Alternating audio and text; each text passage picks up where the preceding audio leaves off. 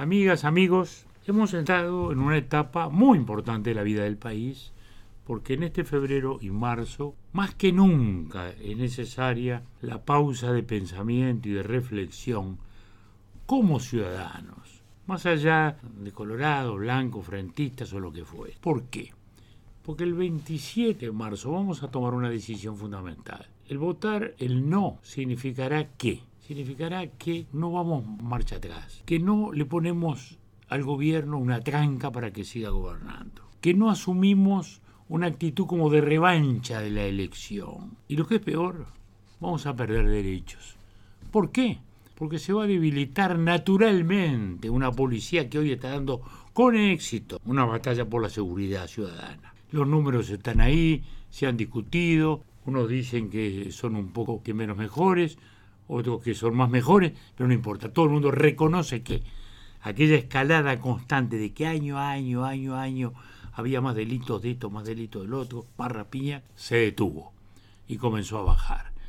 ¿Y por qué? Bueno, porque la policía está luchando con otro espíritu, con otra protección legal, porque tiene una presunción de actuación legal, porque puede hacer arrestos, porque está penada la resistencia al arresto, porque está establecido que se presume que el policía, salvo prueba en contrario, está actuando en nombre de la ley y con corrección, porque está penado el agravio, el insulto a la policía, porque se ha establecido que las famosas libertades anticipadas, bueno, ya no corren con la rapiña, los copamientos, las extorsiones. Bueno, llegó la hora de que las penas hay que cumplirlas.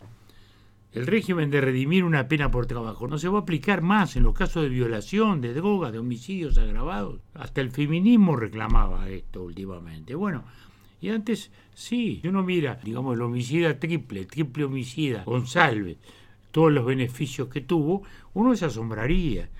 Bueno, entonces se redimían con estudio, años de prisión. Bueno, todo esto que podíamos seguir hablando de largamente es lo que ha permitido que la policía hoy actúe con más confianza, con más defensa, y que la justicia tenga parámetros más claros también para entender cómo son las cosas. Se decía, ah, bueno, pero esto va a ser ahora gatillo fácil, una matanza de gente. Todo lo contrario.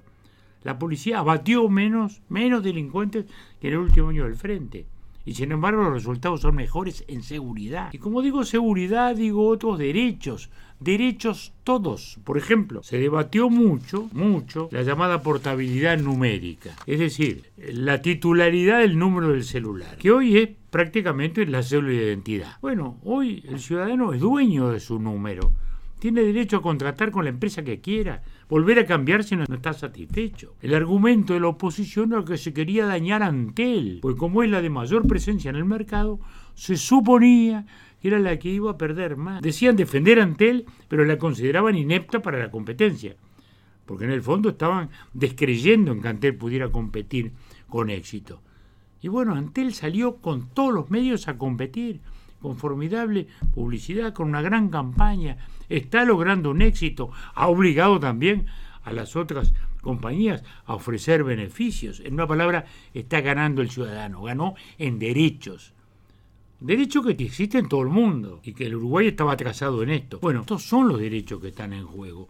En esta ley solo hay derechos para los ciudadanos. Y de todo esto vamos a seguir hablando en estos comentarios y en estas audiciones, pero sobre todo pidiendo reflexión, que realmente no se escuchen esas verdaderas atrocidades que uno siente, ¿no?